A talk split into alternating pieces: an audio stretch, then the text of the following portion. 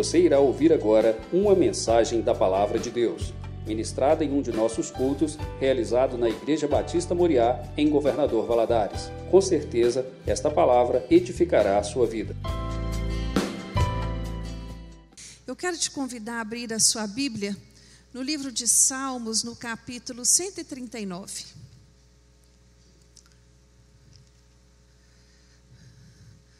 Capítulo 139 de Salmos, ele é uma declaração maravilhosa que Davi vai fazer da onisciência e da onipresença de Deus, de quanto o Senhor nos conhece, do quanto ele sabe quem nós somos e ele vai declarando: O Senhor me conhece, conhece o meu assentar, conhece o meu levantar. O Senhor, o Senhor sabe do, do, do, dos meus caminhos, o Senhor sabe daquilo que eu desejo falar antes mesmo de abrir a minha boca. E ele vai falando todas estas coisas, mas ele vai finalizar este capítulo com dois versículos tremendos. Ele vai dizer ao Senhor assim: Sonda-me, ó Deus, e conhece o meu coração. Prova-me e conhece os meus pensamentos. Vê se há em mim algum caminho mau e guia-me pelo caminho eterno. Que coisa linda. Será que você poderia fazer com coragem essa declaração ao Senhor que Davi fez? Senhor, olha para o meu coração, me sonda sonda meus pensamentos. Olha o que é que passa aqui dentro de mim. Vê se tem alguma coisa má. Tem que ter muita coragem para fazer essa oração a Deus, não tem? Tem que ter muita coragem. Tem que ter muita confiança de saber do que se passa dentro. Quando nós olhamos para dentro de nós, nós temos que ser capazes de identificar o que, é que tem aqui dentro. A Bíblia fala que a boca fala daquilo que o coração está cheio. Então eu tenho que estar cheio de Deus para poder falar de Deus. Eu tenho que estar cheio da palavra para poder falar da palavra. Eu gosto muito dessa colocação que Davi faz. Me sonda, Senhor, me olha. Olha dentro de mim. Olha se tem alguma coisa ruim aqui dentro para ser transformada. Quando nós fraturamos um osso, quando nós quebramos alguma coisa em nós, qual é o exame que eu preciso fazer para ter dimensão da fratura e do estrago? Um raio-x. Eu faço um raio-x e ali o, o, o profissional da área ele vai ser capaz de visualizar com clareza o estado dessa fratura. Não é assim? Para então é, é, é, é, tratar do trauma. Assim é a nossa vida emocional. Eu tenho que ter é, é, capacidade, condição de submeter a minha vida interior, de submeter as minhas emoções ao Senhor. Submeter à luz da palavra, identificando o que precisa ser tratado, o que precisa ser cuidado. Às vezes nós até identificamos, mas não damos lugar para ser tratado. E assim fica difícil, porque a Bíblia diz que o Espírito Santo, ele só vai aonde ele é permitido entrar. Ele não é um invasor. Ele não invade, ele não quebra, ele não, ele não entra aonde nós não dermos lugar. Então, quando eu olho para mim, quando eu olho para dentro de mim, eu preciso ter essa capacidade, esse olhar de raio-x, para identificar bem definidamente o que, que está acontecendo comigo. Nós estamos vivendo um ano atípico, um ano dolorido, um ano difícil. E quando as lutas elas se avolumam muito, a tendência é nós mostrarmos o nosso pior. Porque nós vamos ficando o quê?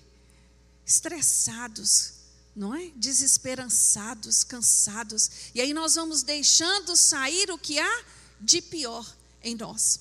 Mas nós não temos pauta na palavra para isso, nós quanto cristãos.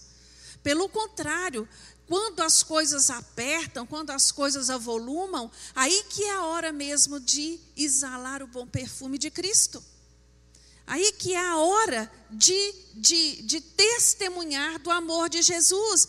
Mas quando lá dentro está ferido, quando as minhas emoções estão traumatizadas, quando as minhas emoções estão adoecidas, quando eu olho para a minha alma e vejo a minha alma abatida, o que fazer? Como fazer? Como identificar? Nós precisamos ter em mente que o nosso estado emocional, o nosso coração, ele afeta diretamente as nossas atitudes e as nossas escolhas. Quando eu estou entristecido, eu não tenho ânimo para nada. Quando eu estou abatido, eu não tenho vontade de nada.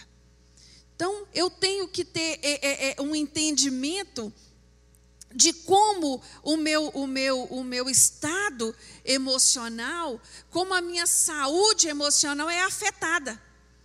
E hoje, eu, eu meditando na palavra do Senhor já há algum tempo a esse respeito, porque temos tido contato com muita gente buscando um conselho, buscando uma palavra de ânimo, e eu tenho visto quanto elas têm, têm sido afetadas pelas últimas situações, pelas últimas notícias, e, e, e, e têm sofrido.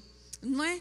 eu, eu, eu pensei assim: nós precisamos, em primeira mão, identificar quais são as situações que eu trago comigo, quais são os traumas, quais são os problemas que eu trago comigo e que tem aflorado agora. Às vezes, você é, é, é, enfrentar você mesmo, enfrentar as suas próprias mazelas, não é coisa fácil. Às vezes, nós ajudarmos o outro a reconhecer o que está acontecendo com ele ok, mas olhar para nós mesmos, descortinar de nós, né? Essa, essa máscara de que está tudo bem e enfrentar o que está lá dentro não é coisa fácil. A palavra enfrentar, ela tem o sentido de, de ser um ato de trazer à frente. É trazer à frente aquilo que está lá escondido, aquilo que está guardado na minha alma e que eu ainda não tive coragem de colocar para fora. Existem áreas no nosso ser que são as áreas escondidas. A palavra de Deus nos fala em Provérbios 28, 13, que o que encobre as suas transgressões nunca prosperará, mas o que as confessa e deixa alcançará misericórdia. É necessário não só confessar, mas deixar também deixar. Eu fazia isso, eu agia desta forma, eu era desse jeito, mas hoje eu não sou mais. Hoje eu não, não ajo como agia antigamente. Eu consegui evoluir. As situações de pecados, irmãos, escondidos, pecados não confessados, ele adoece a alma e, consequentemente, o físico. E às vezes você pode pensar assim: ah, o pecado escondido, não confessado, é aquele que eu tenho que vir aqui confessar para toda a igreja? Não.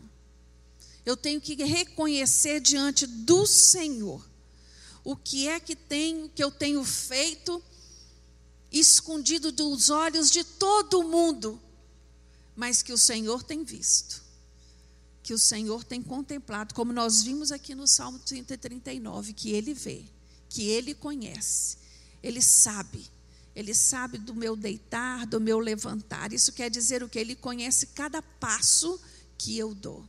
Eu posso esconder as minhas ações do meu pastor, eu posso esconder as minhas ações dos meus irmãos da igreja e posso esconder da minha família, mas não posso esconder de Deus. Sabe, irmãos, nesse tempo que nós temos vivido, é tempo da gente avaliar e reavaliar tudo aquilo que tem dirigido a nossa vida, como eu tenho agido diante de determinadas situações, o que tem me impulsionado, o que tem gerado em mim o, o, o, desejo de fazer e não fazer determinadas coisas, porque senão nós vamos adoecendo aos poucos, e quando damos por nós, nós estamos gelados, mortos espiritualmente. É esse alerta que eu gostaria de fazer hoje, um despertar mesmo para a minha vida espiritual e te ajudar a identificar se alguma dessas situações tem te atingido, tem te afligido, tem, tem, tem batido na porta das suas emoções. Para nós lidarmos com, esses, com essas áreas né, escondidas, com essas situações que adoecem a nossa alma, nós precisamos estar dispostos a construir um estilo de vida de transparência.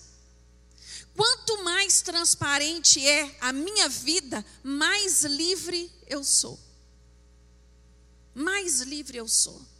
Sempre quando eu tenho alguma área da minha vida que precisa ser encoberta, tem erro ali. E é uma brecha para o inimigo da nossa alma agir.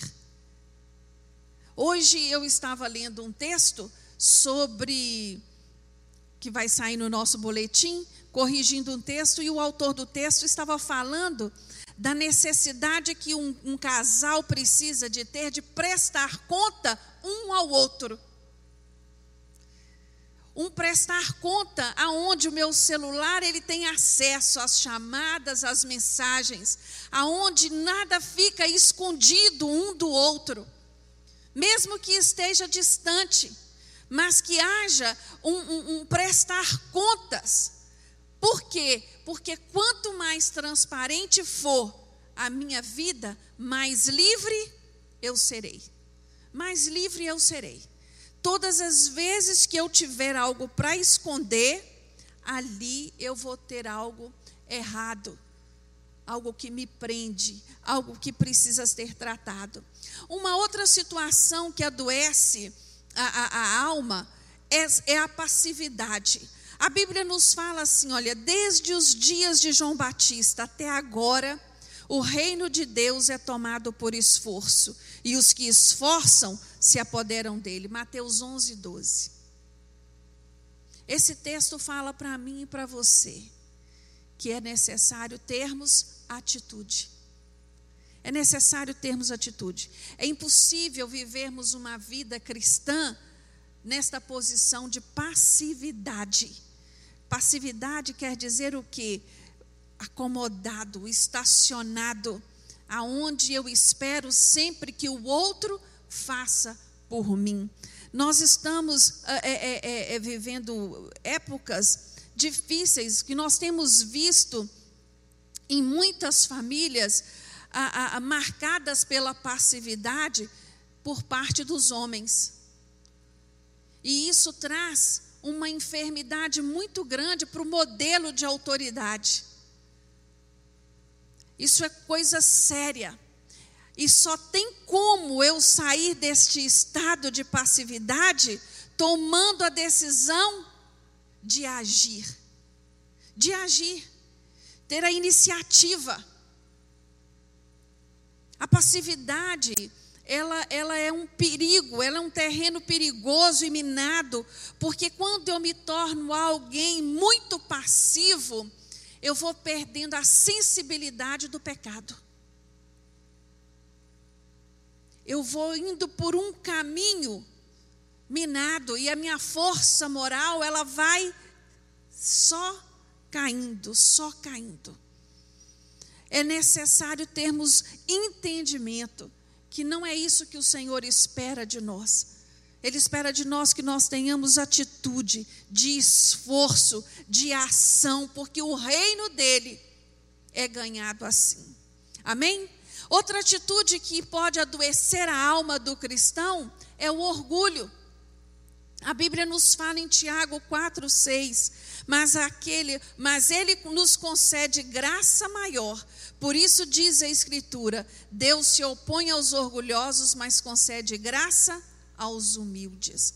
O orgulho, ele para mim é uma das, das, das, das coisas mais difíceis de nós lidarmos, porque às vezes é ele que me impede de reconhecer quais são as minhas áreas escuras e escondidas. É Ele que me impede de reconhecer aquilo que tem me ferido. Eu não vou baixar a guarda para que ninguém perceba o quanto eu estou sofrendo, o quanto está doendo a minha dor, porque eu preciso manter uma aparência. E nós, nos dias de hoje, numa sociedade que se preocupa tanto com a aparência, mais ainda somos afetados. Temos dificuldade de tirar todas a, toda a nossa armadura. A Bíblia conta um, um, um, traz um relato lá no livro de 2 Reis, no capítulo 5, de um general que estava leproso. Este homem, ele vai buscar ajuda no profeta. O profeta orienta ele a mergulhar sete vezes no Rio Jordão. E eu fico imaginando aquele homem com todas as suas patentes, o questionamento do orgulho dele dizendo: Eu vou tirar toda a minha armadura aqui, que eu não vou poder entrar com isso no rio. E os meus soldados, ele não deve ter ido ali sozinho, aqueles que me acompanham vão ver as minhas feridas, vão ver que o meu corpo está com lepra. Isso não é coisa fácil, irmão. Despir das nossas armaduras, daquilo que as pessoas pensam que nós somos. Isso não é coisa simples. Mas eu vou te falar uma coisa: a coisa mais fácil, é, é, é, é, mais simples que tem que ser, é ser autêntico. É lidar com a situação de frente. E este homem obedeceu a orientação que lhe foi dada, com uma certa resistência, se você for lá ler essa história. Ele entra ali e ele é curado. E ele é curado. O que, que essa lição ensina para mim e para você? Que para eu ser curado, primeiro eu preciso ter disposição de querer. E segundo, me desarmar de toda a estrutura que eu tenho criado à minha volta, de tudo aquilo que eu tenho colocado como proteção para a minha vida. Às vezes nós nos armamos tanto que levantamos uma muralha à nossa volta e que ninguém pode transpor a essa muralha. Nós temos que tomar cuidado a esse respeito. O orgulho, ele tem sido uma marca muito forte da nossa geração. A nossa geração, ela, a geração atual, ela, ela tem muita dificuldade de lidar com sofrimento, de, de, de lidar com desapontamento, de lidar com rejeição. Quando olhamos para a vida de Jesus, o que Jesus mais foi é rejeitado rejeitado pelos seus, rejeitado dentro de casa por alguns dos seus familiares, rejeitado pelos vizinhos, rejeitado por onde ele passou. A mesma multidão que aclamou a ele num dia, no outro pediu que ele fosse crucificado. Nós temos que nos fortalecer emocionalmente para termos condição de lidar com o que está aí olhando para o nosso modelo maior que é Jesus. Uma das situações que adoecem a alma é a religiosidade. O que significa religiosidade? Religio religiosidade é uma maquiagem que encobre as nossas áreas de fracasso. Eu estou aqui na igreja, aqui eu sou um crente avivado, aqui eu sou um crente que ama a palavra, mas eu saio dali para fora ninguém me reconhece como crente. Ninguém me reconhece como crente. A coisa mais triste que tem é você ouvir alguém lá fora falar assim: Fulano é da sua igreja? Deus meu, não sabia que, aquele, que aquela pessoa era crente. Nem sabia que frequentava uma igreja, porque provavelmente o testemunho dele é péssimo como cristão. Nós temos que nos despir da religiosidade, porque a religiosidade ela nos cega, ela nos cega para os nossos próprios erros. Eu sou tão religioso, eu vou na igreja constantemente, eu dou aula na sala das, das crianças, dou aula na sala dos jovens, eu faço isso, eu faço aquilo, mas por dentro estou doente. Jesus vai combater esta, esta religiosidade dizendo para os seus discípulos que eles tivessem muito cuidado com o fermento dos fariseus hipócritas. O que, que ele estava dizendo? Eles se dizem muito crentes, muito religiosos, mas aquilo é só capa. Aquilo é só capa. Nós precisamos nos cuidar de, de, de, de não entrarmos nessa, nessa rotina, neste ritual desejando a cada dia servir a Jesus, desejando estar mais próximo dele a cada dia, e o que sinaliza o quanto eu estou próxima de Jesus é o meu amor pelo meu próximo. É o meu cuidado pelo meu próximo, é o meu prazer de estar na casa do Senhor. Estes são sinais de quem está buscando cada dia mais estar perto de Jesus a palavra de Deus, ela, ela, ela nos chama a atenção a termos um entendimento de que a espiritualidade, o nosso relacionamento com Jesus, ele não está baseado em aparência. Ele não está baseado em aparência, a base dele é a essência. Essência só se tem convivência. Vivência diária com o Deus que nós dizemos amar. E por último, aquilo que, olhando para a palavra de Deus, nós entendemos que nos impede de nos relacionarmos mais intimamente com o Senhor e muitas vezes adoece a nossa alma é a falta de perdão. Carregamos conosco, às vezes, tanta tanta decepção, tanta amargura, e vamos ali levando a vida e achando: não, não, eu já perdoei, eu só não posso nem olhar para a cara dele, não posso nem ouvir falar o nome dele, mas eu já perdoei.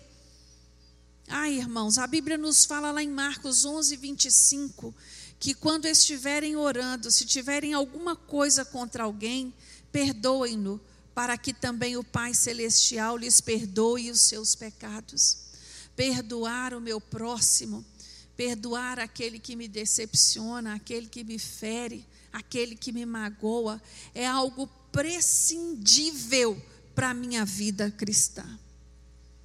É imprescindível. Não tem como eu viver a minha vida cristã sem liberar perdão, porque a falta de perdão, ela é uma armadilha que aprisiona. E ela vai gerando em nós uma raiz tão profunda, que é uma raiz que tem o nome de amargura. E os frutos da raiz de amargura é perturbação.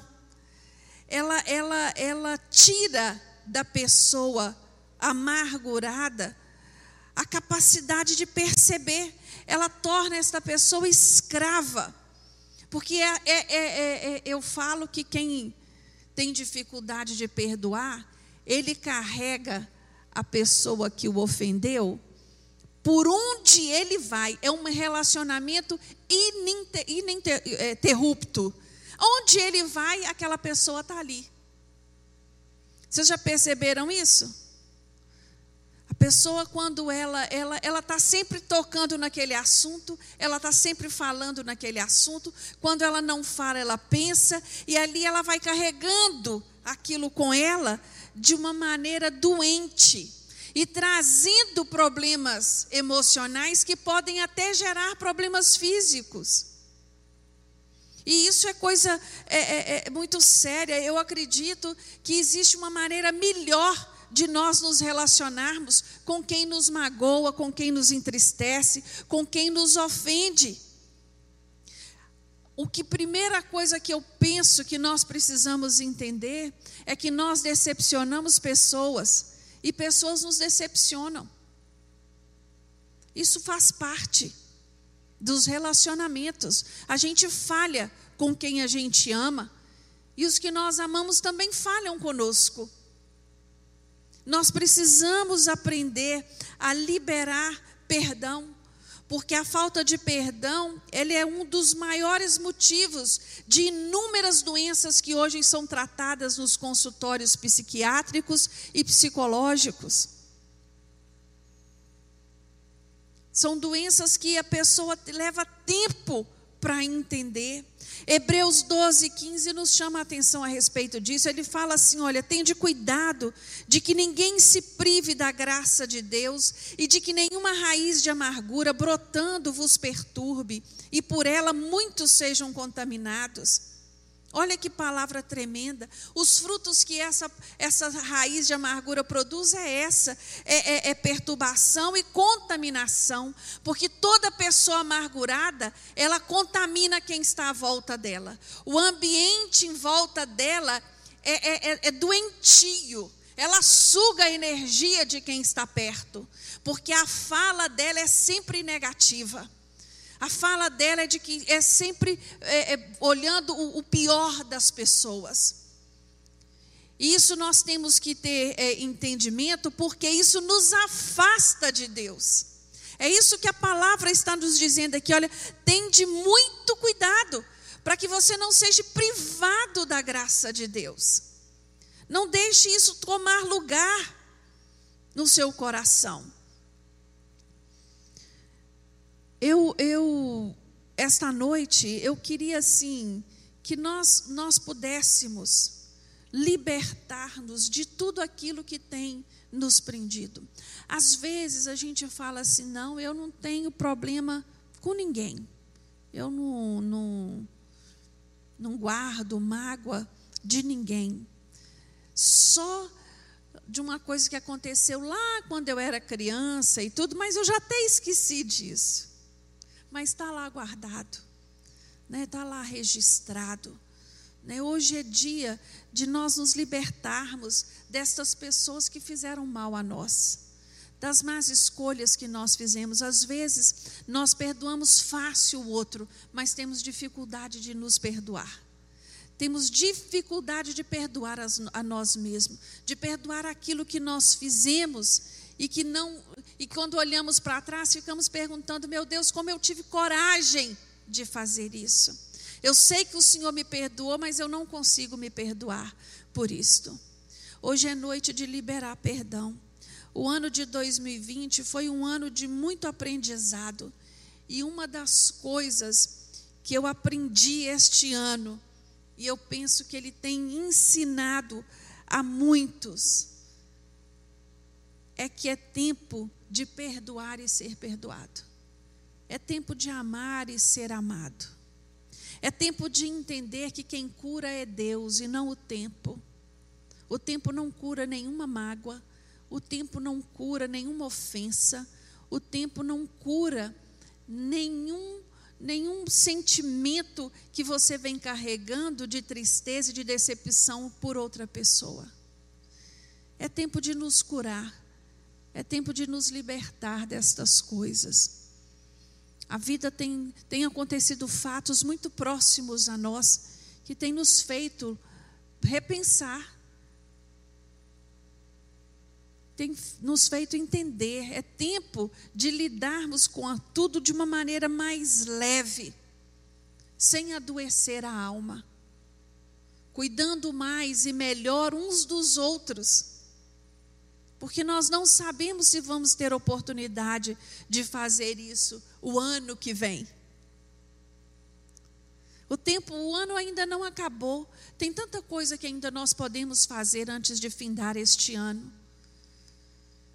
Como reatar relacionamentos que estão quebrados. Buscar aquele que nós amamos Pedir perdão, mesmo que quem tenha sido ofendido fomos nós. Pedir perdão, reconhecer o quanto o outro faz falta. Admitir que o outro tem problemas, ele tem dificuldades, mas nós também temos. Ninguém é igual a ninguém. Hoje, nós estamos aqui num culto da vitória. E eu creio, meu irmão, que a maior vitória que o crente pode obter na vida dele é relacionamentos restaurados. Uma vida livre de mágoa e de ressentimento. Que você possa liberar todo e qualquer ressentimento que você venha trazendo com você até hoje. Que você possa entregar nas mãos do Senhor. Falar com o Senhor: Senhor, me perdoa. Senhor, eu perdoo Fulano por ele ter feito isso e isso comigo.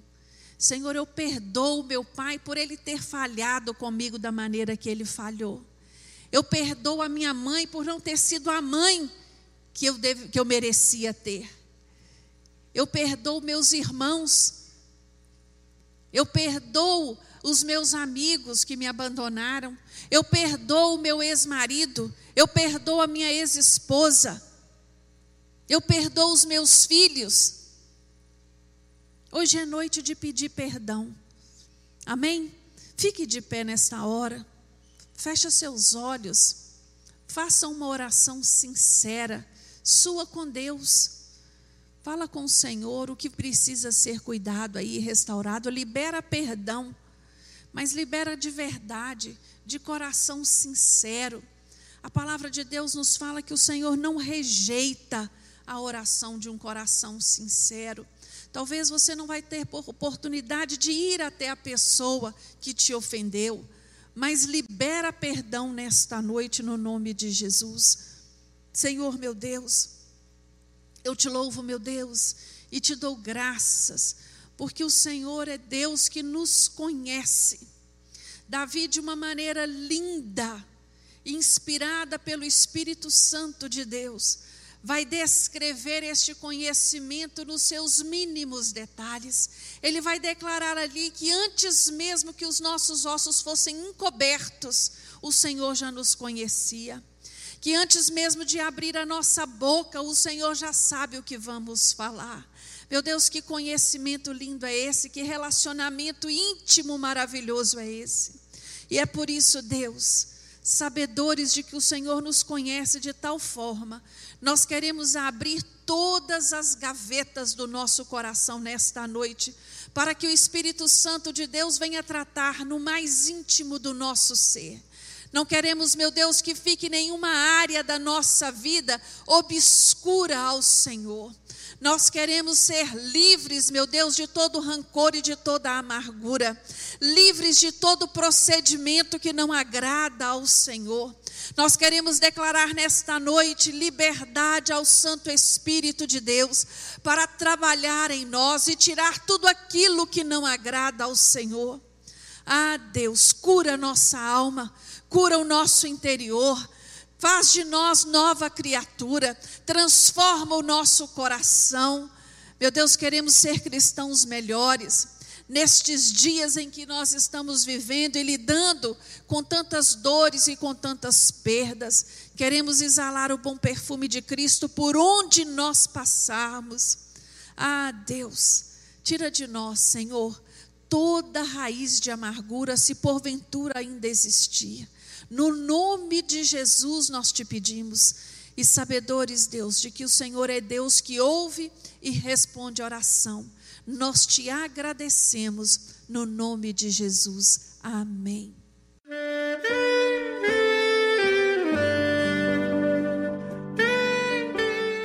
Querido amigo, Deus se interessa por você. Ele conhece as circunstâncias atuais da sua vida. Não hesite em buscá-lo em Jeremias 33, versículo 3, ele nos diz: Clama a mim e responder-te-ei, e anunciar-te-ei coisas grandes e ocultas que não sabes. Esperamos que a mensagem ouvida tenha falado ao seu coração e que você e sua família sejam abençoados pelo Senhor Jesus.